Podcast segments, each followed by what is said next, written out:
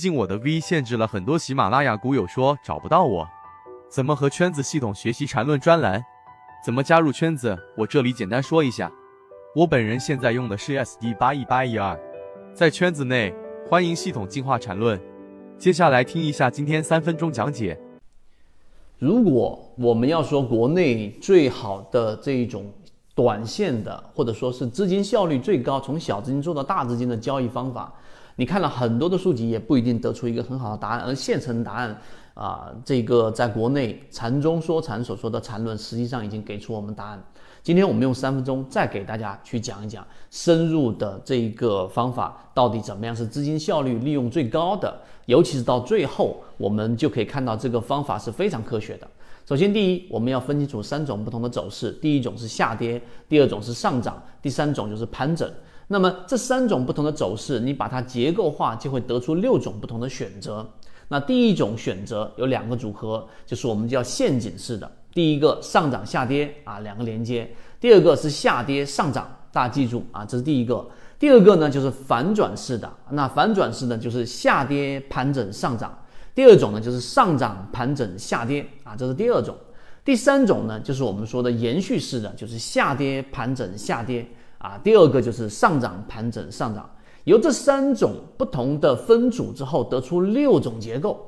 你看，如果你做交易，你都没有这样清晰化去思考过，实际上你的买入是非常的混乱的。好，我们讲到第二点，那一二三四五六这六种给你做选项，我问一下大家，你觉得你会选哪一种买入方法？可以在评论区里面打出来，我们是有标准答案的。好，第三个。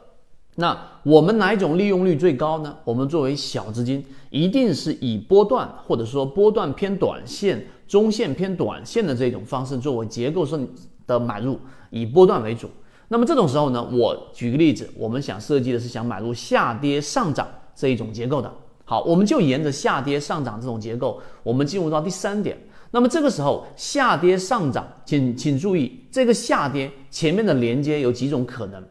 那第一种可能就是我们说的盘整下跌，对吧？第二种就是上涨下跌。我问大家，选第一种还是选第二种？第三点答案一定是选择盘整下跌。为什么呢？为什么我不选择这一个上涨下跌上涨呢？因为这是另外一种我们说的盘整。你看这就很好明白了。因为当你进入到一个盘整，它会有非常长的时间周期，你的资金利用率就一定是低的。所以这个第三点，你要去做，想做下跌上涨的时候，一定是前面找一个我们常说的中枢。这一个中枢呢，它一旦出现快速的调整，出现缠论的第一类型买点，这个时候就可以去做一个介入了。这是第三个知识点。第四个，就当这一个下跌发生的时候，我们可以通过次级别的背驰来寻找到买点。那这个时候啊。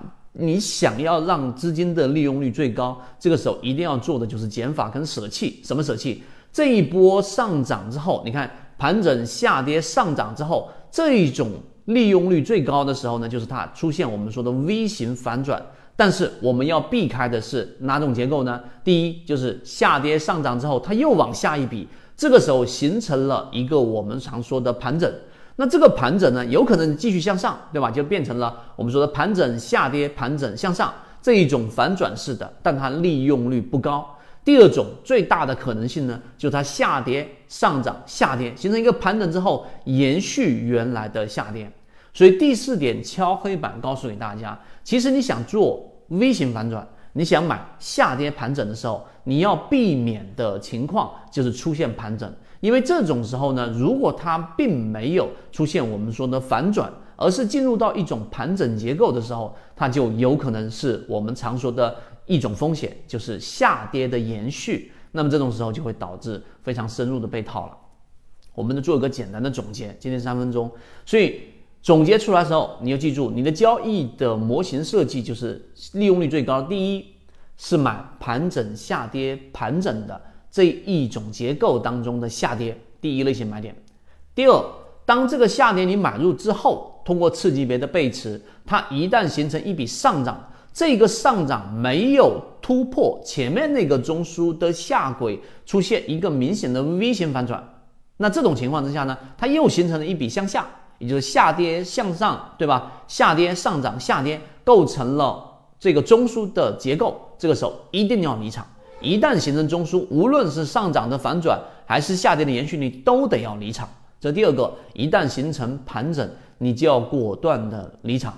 就秉持着这两个原则，你再多加一个，就是我选的结构一定是选择下跌盘整下跌这一种结构当中的下跌去做这个买入，其他的所有结构我都不参与。